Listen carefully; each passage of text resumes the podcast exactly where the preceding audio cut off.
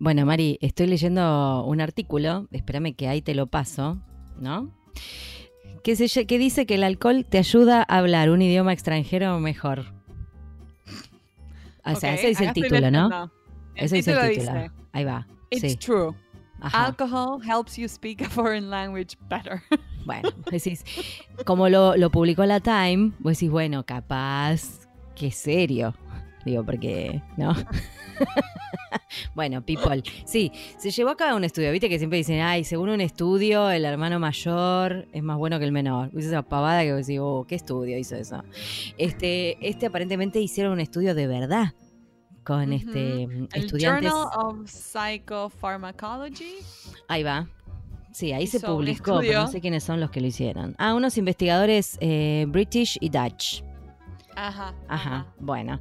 Eh, pare- aparentemente, vamos a contarle a la gente del podcast, aparentemente eh, tomaron a 50 eh, hablantes de alemán, yes, que estaban estudiando en una universidad en eh, los Países Bajos, en cerca del límite con Alemania, dice acá, ¿no? Entonces, bueno, como esta gente ya había pasado el examen de que hablaba bien el Dutch, ¿no? El idioma. Entonces, estaba todo bien, podían hacer el, el experimento bien. ¿Qué pasa? Todas las consideraciones vienen a cuento de que eh, dicen que con un poquito de alcohol uno se suelta, se le van un poco las inhibiciones, los nervios, pero si te pasás un poco de alcohol, empezás como, ¿no? A hablar pavadas, a no prestar atención. Claro. Como que cuál es claro. el, el- el right amount of al- alcohol. Claro, tendría que ser un, un poco. Un poquito. Y también además afecta tus habilidades motrices. Es- bueno, ni O hablemos. sea, no tomemos y traduzcamos, por ejemplo. Cuando dijiste afecta tus habilidades, mm, mm, me quedé, me dio un poco de miedo. Pensé que ibas a ir como más Ah. allá. Pero sí, también afecta. Eso también podría afectar. Te levantás a alguien en un bar porque te desinhibís y después no, no, no podés cerrar el trato. No, bueno. En fin.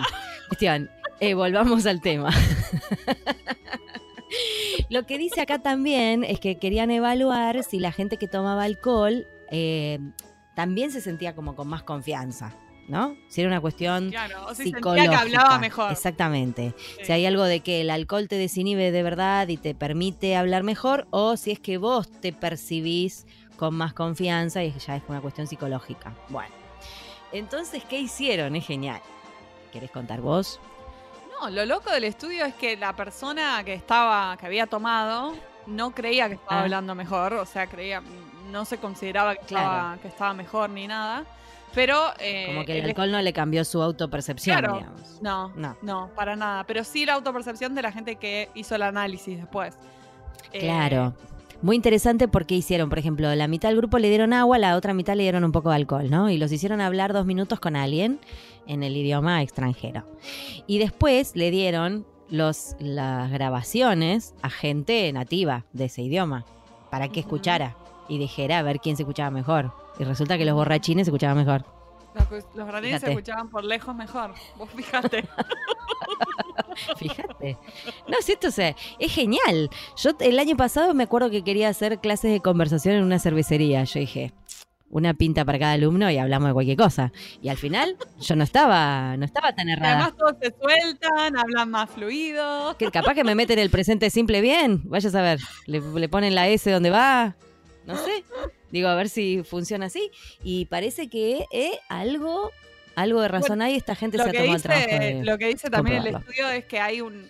Se debería hacer un, una investigación futura sobre el tema, porque habría que considerar también le- eh, como el alcohol como placebo. Porque quizás es algo psicológico que el que toma el alcohol o que cree que está tomando alcohol se desinhibe, se suelta, tiene menos ansiedad. Entonces Claro. lo hace Sí, por sí. eso y es algo psicológico más allá del alcohol. O sea, habría que Sí, hacer un sí, como darle algo sin que sepa que tiene alcohol. Sí, sí, Ajá, darle el alcohol escondido, digamos. Claro. Que no sepa. No, Bueno, o, o bueno, igual, o decirle, sea. o decirle que está tomando alcohol, pero no sepa. Y no, Por ejemplo, le das una, no sé, una cerveza que, que no tiene alcohol y, y se crea que está tomando cerveza. Entonces, habría que ver, A ver si qué pasa. psicológicamente se sueltan igual. Eh, Qué loco, Porque piensan que están tomando alcohol. No, es loco, es loco. Me encanta. Bueno, no sé, capaz que sí, puede ser. Yo recuerdo haber hablado muy bien portugués con una caipiriña en la mano. Pero pensé que eran ideas mías. Pensé que eran ideas mías. O sea que vos Y- tenías la autopercepción de que eras mejor. Hablando Sí, con para mí estaba hablando re bien y le entendía todo. Así que al otro. Así que no sé. Capaz que haya que, ¿no? Según Y la estudio, petaca, una dosis moderada de alcohol reduce la ansiedad del idioma. Bueno, claro, ¿ves? Pero no Bueno. recomendamos eh, que los traductores se chupen mientras No, no, traduzcan, porque por el tema de, bueno, las habilidades motrices que estábamos hablando, como que no, De no le van a poder pegar a la- hablando. a la tecla bien, claro. No, no estaría, no, no estaríamos haciendo un buen QA después, ¿no? O sea, probablemente se nos escapen cosas que no. ¿Viste cuando uno escribe cualquier palabra porque ya estás como que no das más? Y qué sé yo. Y en vez de poner transporte, pones tra- transporción. Y vos decís, ¿qué? ¿Qué dije acá? O empezar a ¿Qué dudar de todo, ¿viste? Es, ¿Es transporte o transporte? ¿Con N o con S? Es como que tenés que chequear Ah, todo. las dudas. Esas dudas de cerebro quemado son geniales. Vos decís, estoy envejeciendo eh, prematuramente, porque no puede ser que tenga esta duda. ¿Qué mierda me pasó acá? que nadie nunca vea tu historial de búsquedas en Google Que nunca jamás. quedar re analfabeta. "Esta- quedás re mal. Ay, qué horror. Bueno, y, quiero aclarar que no tomamos, no tomamos nada para hacer este podcast. Solo agua, solo Ya agua. somos así naturalmente. Bueno, vamos a nuestro invitado de hoy. Y no estamos haciendo apología del alcohol, tal cual. Vamos a pasar a nuestro invitado de hoy. ¿Te parece, Pavo? Sí, alguien serio, por favor, alguien serio que nos ayude. Lleve por el buen camino. Bueno, les presentamos a Santiago de Miguel. Adelante.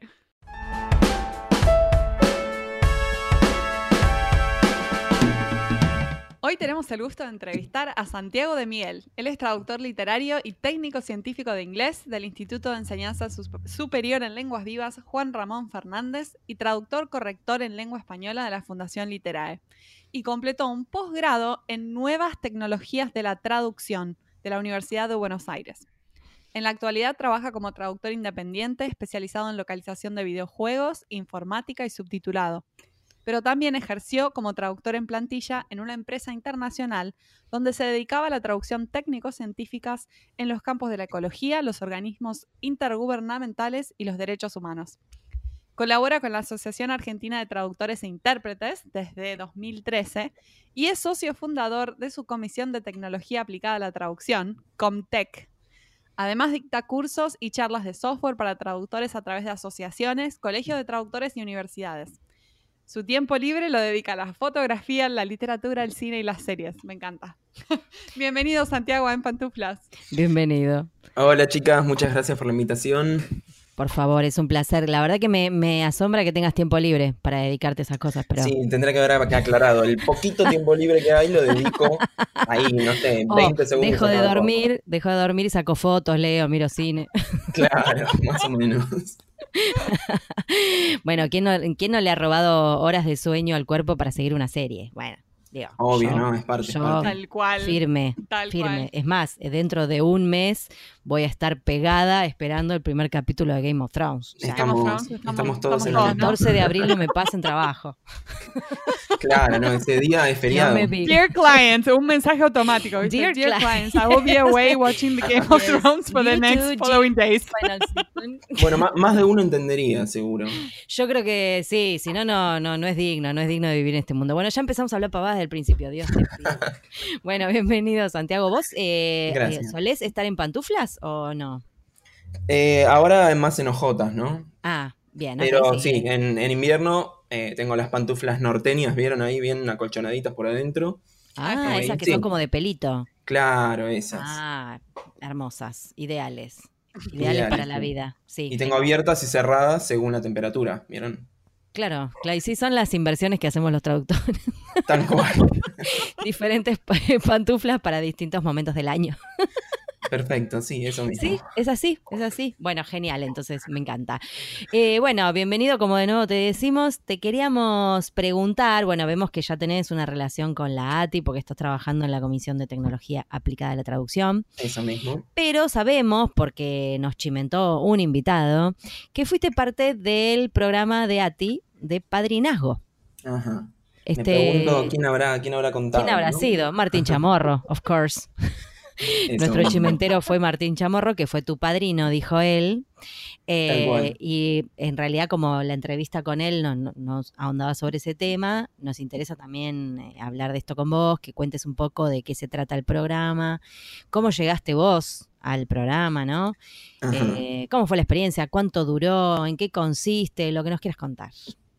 Dale. Bueno, a ver, un- como un resumen general. El programa de padrinazgo ahora en realidad se llama de mentoría, Ajá. porque en realidad creo que Martín debe haber sido el único padrino hombre que hay. Entonces, eh, nada, le cambiaron el nombre para que sea más adecuado e inclusivo.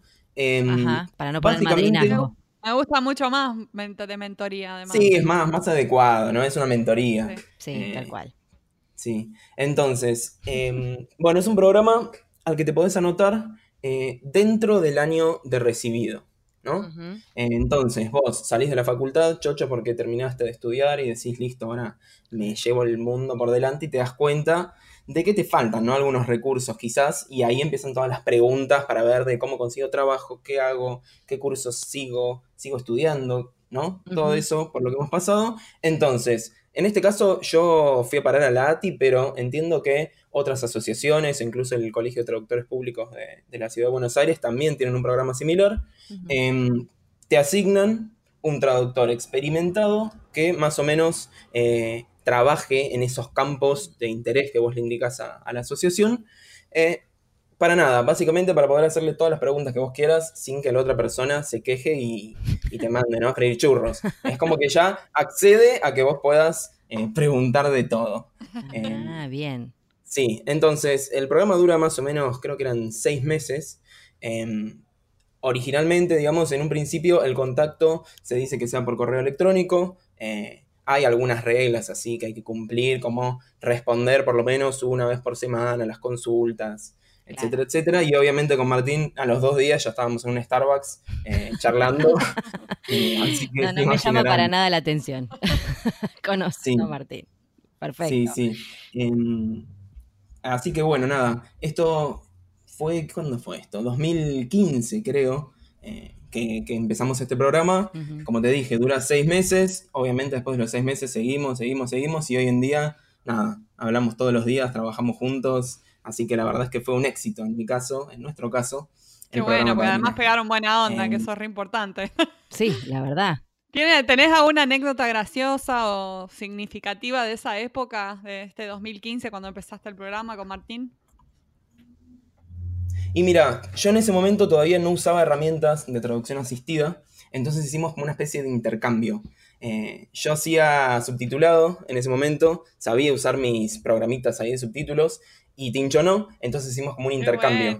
Eh, yo asistí a un curso de él, de, sí, de Trados, que ahí fue cuando eh, aprendí obviamente a usar mi primera herramienta, entonces a cambio, como él me dejó ir así gratis, yo le enseñé a usar eh, Subtitle Edit, Format Factory, entonces fue como un, Bueno, un- muy un bien. intercambio de software. Un lindo canje. Sí, ni hablar. Sí, Bárbaro. Y así terminamos armando juntos después la Comisión de Tecnología de la sí, dan cursos juntos también. Hay muchas fotos de ustedes dos por todos Sí, lados, sí. lo quiero decir.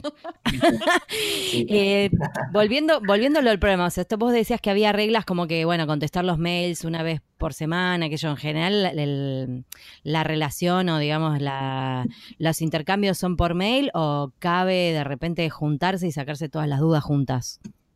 ¿Cómo es? Y mira, eso depende mucho de cada mentor y, y traductor, Claro. ¿no? Eh, en nuestro caso resultó más fácil. Sí, empezamos por mail, pero los mails se empezaron a transformar en pequeños libros, Claro. ¿no? Ya más o menos, eh, que implicaban sentarse una hora a escribir y a leer. Entonces ya al tercer mail dijimos, bueno, es que a veces tenés que hablar porque después de Claro. tipear todo el día, sí, como que es mucho, le hace No, mejor al cerebro. complicado. Y sí, porque además me imagino que de repente, no sé, recién recibido, por ahí tenés alguna, no sé, te surge cotizar algún trabajo, pero no es lo más común. Entonces la mayoría de las dudas son tuyas propias, ¿no? No de algo que surge Claro. esporádicamente, me imagino yo. Va. No, sí, seguro. Son todas dudas que tenés con respecto a esto que com- que comentaba, ¿no? Cómo empezar, qué hacer, cómo encontrar ese primer cliente tan preciado. Claro. Obviamente después empiezan a surgir ya propuestas, quizás, eh, no sé, te escribe alguna agencia, Mm. vos querés mandar algún currículum, y ahí también tener al mentor es súper útil, como comentaban ustedes, ¿no? No sé, cómo cotizo mi primera traducción. Claro, claro, ¿dónde, Entonces, ¿de dónde saco? cuestiones son clave, tener a alguien ahí. Sí, es verdad, porque hace un tiempo, por ejemplo, eh, quizás, no sé, entrabas en la página del colegio o en la página de la ATI y veías las tarifas sugeridas, pero uno cuando recién arranca no tiene la menor idea. Eh, quizás hasta Claro. usa esas tarifas sugeridas y te sacan volando, o sea, no puedes competir. Eh, te Sí, puede pasar, sí. te pasa de todo, digo, o pones como mucho menos para poder entrar y quedas mal, porque también eso sucede. Eh, entonces, la verdad que es muy valioso tener a alguien a quien consultarle, ¿no? Y mm, ahora vos decís que se llama eh, programa de mentoría, ¿verdad? Sí, ¿Y mentoría. cómo, o sea, está disponible para cualquier traductor que esté recién recibido, digamos? Sí, en un principio em, vos tenías que ser parte del programa Futuros Profesionales de la ATI, Ah, ok. eh, que es, eh, sería como el, el programa para estudiantes de último Claro. año, pero ahora me parece que ya eliminaron ese requisito. Igualmente, si buscan programa de mentoría en Google, ATI, ahí va a aparecer. Claro. Pero me parece que ya eliminaron ese requisito para hacerlo más, más amplio. Claro. ¿sí? Claro, para del, poder incluir más del otro programa que vos nos decís de futuros profesionales nos habló Paola Petrocelli, recuerdo. Ah, Sí, claro, ella, ella está ahí en esa área. exactamente. Pero sí, ahora me parece que sacaron ese requisito. Igualmente recomiendo un montonazo participar de, de ese programa si pueden. Y después pasar al de padrinazgo mentoría. Ese fue mi, mi paso. Claro. digamos. Y para ser mentor, ¿qué hay que hacer? Mira, la verdad es que no sé si hay requisitos para ser mentor. Solamente tener tiempo y ganas eh, de, de estar con alguien ahí charlando durante algunos meses. Claro. ¿no? Que no es menor. Cuando estamos llenos de, de cosas, actividades, trabajo y todo, hay que, hay que tener esa vez por semana por lo menos de sentarse a responder. Claro. Eh, pero cualquier, su- supongo que tenemos que ser socios de la ATI también, pero bueno, cualquier socio que esté escuchando y quiera Claro. eh, ser mentor de algún traductor que está empezando, puede escribir tranquilamente a la comisión directiva y seguramente lo, lo tienen en cuenta. Bueno, genial, porque acá el- en el podcast tuvimos muchos invitados muy grosos y mucha gente grosa lo escucha, ¿no es cierto, Mari? Sí, de una. Digo, capaz. Che, pero capaz ¿sabes que cabe. sí? Lo que Mucho, estaba mucho, bueno mucho. es que siempre dicen los que participan de, este tipo de programas em, que el que hace de mentor también saca un montón, como que aprende un montón también y Sí. como que es un ida y vuelta. No es que uno se sienta y le enseña al otro, sino que nada, es como un partnership que se genera ahí entre los dos y, Sí. y es útil para ambos. No, y aparte yo estoy pensando en alguien, Sí, perdón, eh, por ejemplo, un mentor de otra, de otro rango etario, pongámosle, a una persona recién recibida. Y la verdad es que uno aprende un montón de gente más joven también. Porque ah, estamos en otra era, o sea, la verdad, por más experiencia que Sonamos re tengas. vieja, Pau. Y, pero es verdad, digo, yo no, estoy vale. trabajando joven. Joven, es los chicos. Eh, joven, ¿me ayuda? No, pero. posta, posta. ¿Cómo abro esto en la memoria de traducción? una joven? vez que hablo en serio, Dios mío. No, pero te posta, te digo, porque a mí me pasa, por ejemplo, en otros ámbitos, ¿no? No importa, en la actuación, suponete, trabajar con gente de 20, yo- yo tengo 44, y es una, es una brecha grande, por más que yo sea recopada y juvenil. Y en, y en traducción pasa lo mismo, porque hay un montón de cosas nuevas, un montón de ámbitos nuevos, eh, herramientas, ni hablar de las herramientas, ¿no? Porque las herramientas ya como para alguna gente es como, wow, es un viaje a la NASA, ¿entendés? Pero eh, digo, hay, mo- hay un montón Claro. para aprender de una persona que recién se, se recibe. Bueno, Va, digo Y yo. volviendo, volviendo al Sí. tema de las tecnologías, eh, ¿estuvo bueno ese posgrado de nuevas tecnologías de la traducción que hiciste de la UBA? ¿Qué nos podés contar sobre, sobre este posgrado? Sí, bueno, a ver, a mí siempre la tecnología me encantó. eh, haberme cruzado con Tincho, la verdad es que también me, me ayudó un montón, porque él fue el que me fue animando, ¿no? Él, él es como que me empuja, ¿viste? Me tira la pileta siempre. Eh, yo soy más reservado, viste, un poquito más miedoso, él no, vos hacelo. Entonces así empecé con el tema de los cursos, enseñándole a él el software subtitulado, después me Además es coach etcétera, de etcétera. natación, o sea que te tiran bueno. la pileta, pero después te, te hace un coacheo. Literalmente. Literal, tal cual. Claro. Eh, entonces, nada, vi este posgrado que salió y era como perfecto para mí. Eh, si bien yo sabía ya usar trados, me gusta mucho, como digo, la tecnología y ya la compu medio que la domino, eh, dije, bueno, me noto. Y la verdad es que no me arrepiento para nada. De hecho, creo que todos mis compañeros quedaron muy conformes. eh, y bueno, se aprovecha más, obviamente, si vas de, de cero, ¿no? Si no sabes trados, si la compu la manejas hasta ahí, porque todas esas cosas las aprendés, ¿no? Hay una materia que es básicamente Ah, trados claro. a fondo. ¿Qué ves? Entonces, ¿Distintas, distintas herramientas, o sea, distintas CAD tools o también ven cosas de Machine Translation o algo de eso?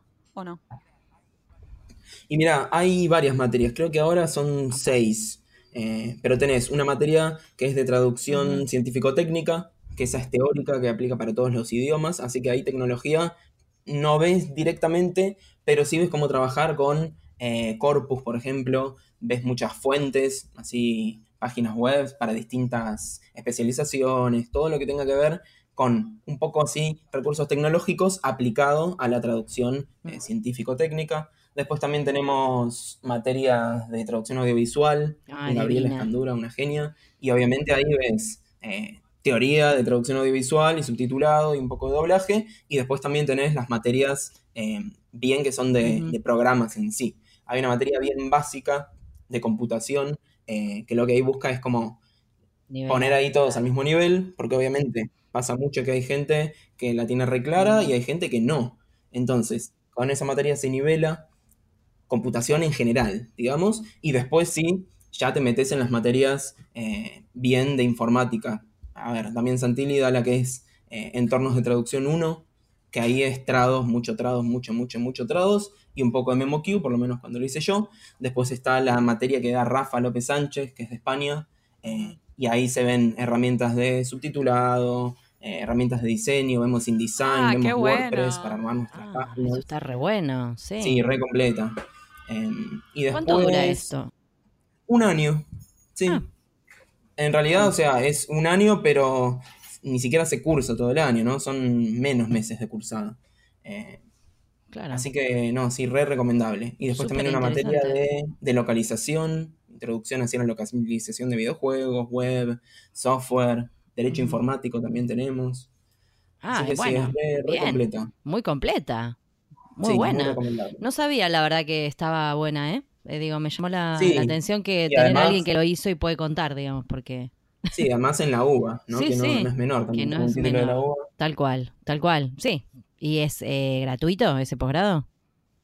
No, No, no, los posgrados en la UBA no son gratuitos, tienen su precio, pero, mm, Pero vale la la verdad es que vale la pena. Perfecto. Sí, y además está ahí en plan, tengo entendido, que se abra un segundo año de, esta, de este posgrado y se transforme en maestría directamente. bueno. Ah, bueno. Así que No, sí, ojalá, ojalá se pueda hacer y haya más maestrías eh, locales, ¿no? En traducción, que, que no hay tantas. Sí, sí, la verdad que está buenísimo. Es Me muy parece interesante. un complemento súper importante para quien se recibe de, de traductor, o sea, o, o Sí, que ya ejerce de traductor, ¿no? Como, sí, es que necesitas También. estar totalmente amigado con la tecnología, mientras más programas y mejor los sepas Mm. manejar, mejor, son tu, son tu amigo. Ni hablar, como- sobre todo porque no sé en todas las carreras, pero por lo menos yo no tuve nada de herramientas informáticas, Claro. No. las tuve que aprender por mi cuenta. Eh, y nada, ahí es interesante que entre mis compañeras había de todo, gente recién recibida y gente con 20 años de experiencia que no usaba todavía toda esta tecnología y la estaba aprendiendo para poder mejorar ahí su, Claro. su trabajo. Claro. Sí, sí, claro. No, no, yo tampoco tuve herramientas informáticas en la carrera, Claro, tuve que no. salir. Y tenía como cierta, eh, digamos, eh, afinidad por la compu porque ya trabajaba eh, full time y usaba la computadora todo el día y qué sé yo, pero había gente que era como, parecía que la computadora le- se le iba a comer. O sea, Sí, eh, hoy en día realmente no creo que queden tantos así, tan, con tanta aprensión a la compu, Mm. pero sí sé que hay gente que no, que por ahí no tiene mucha idea de nada y está buenísimo que haya algo ahí que complemente. Sobre claro. todo para las épocas, ¿no? seguro. Que vivimos. Sí, sí, ahí reúne todo, ¿vieron? Todo lo que necesitas lo tenés ahí, digamos, Lo tenés. tecnológicamente hablando. Está buenísimo. Y ya que estamos hablando de tecnología, em, estaría bueno tener, ya que te tenemos acá, que nos cuentes de qué se trata la Comisión de Tecnología Aplicada a la Traducción que armaste en la ATI y que llevan adelante con Martín, ¿no? Sí. ¿O sos vos? No, con Martín y ahora también está Laura Cariola. Eh, se Ah. Laura Cariola. Ay, pero cuánta gente linda en esa comisión. Sí, sí.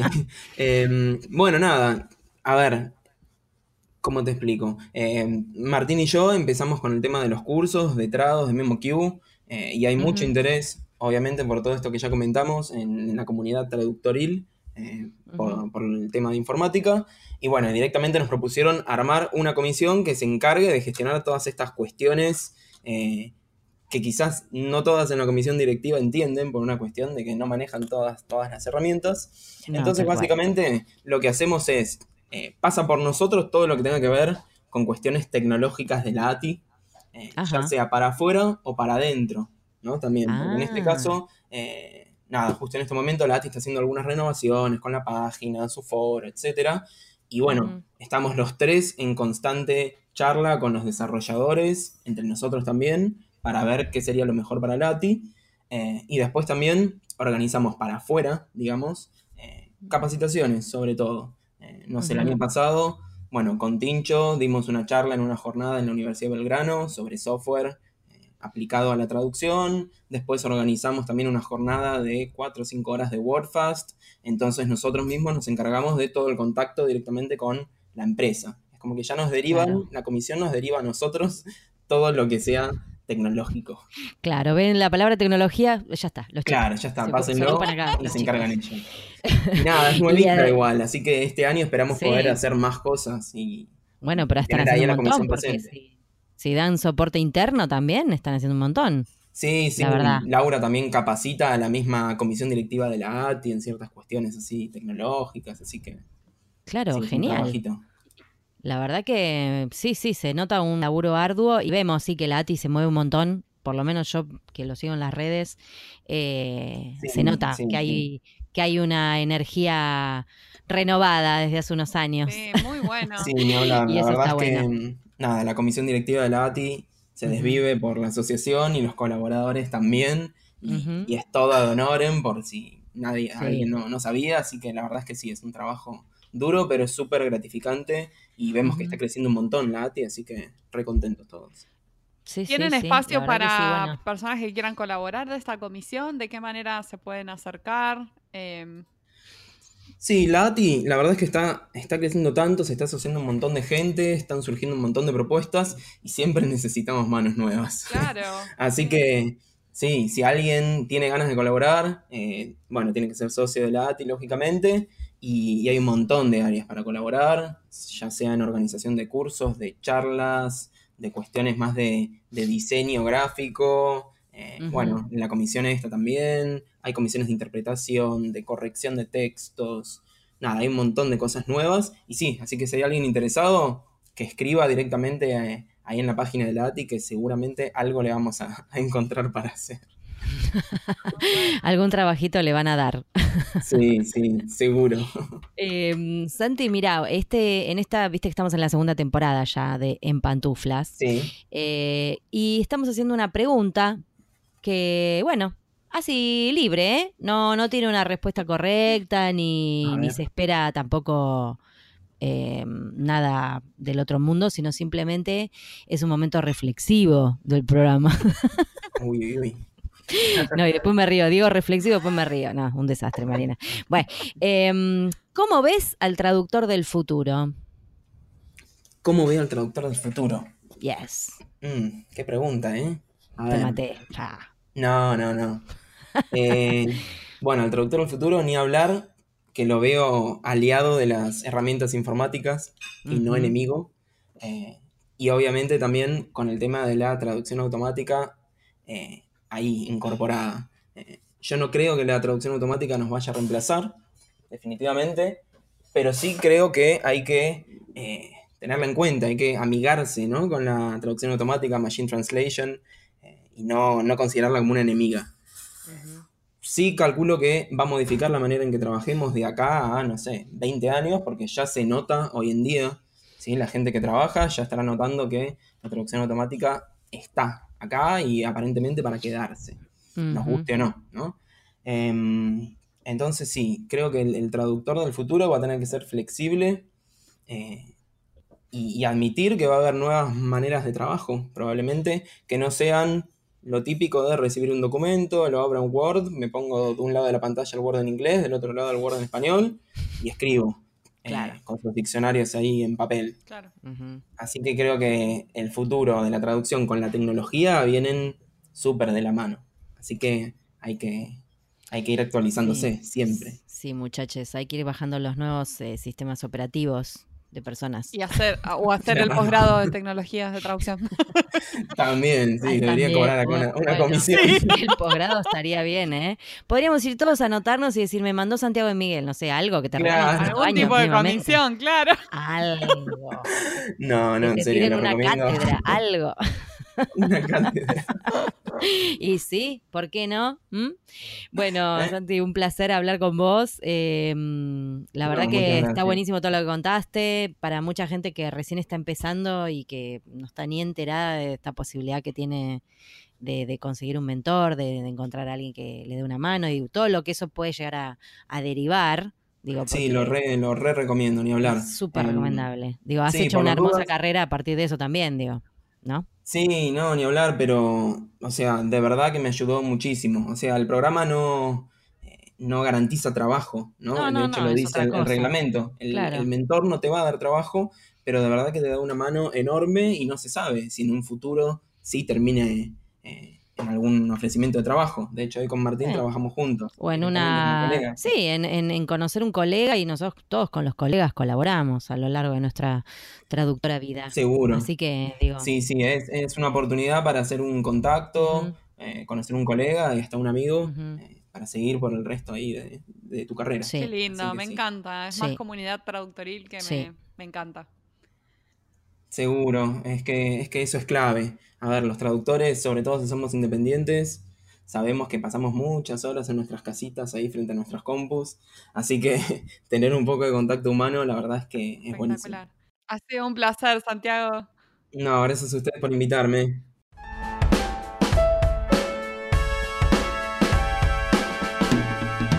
Este fue un nuevo episodio de En Pantuflas. Podés encontrarnos en la página en guiondelmediopantuflas.com y suscribirte para escuchar los nuevos episodios en Podcast Addict, Google Podcast y Spotify.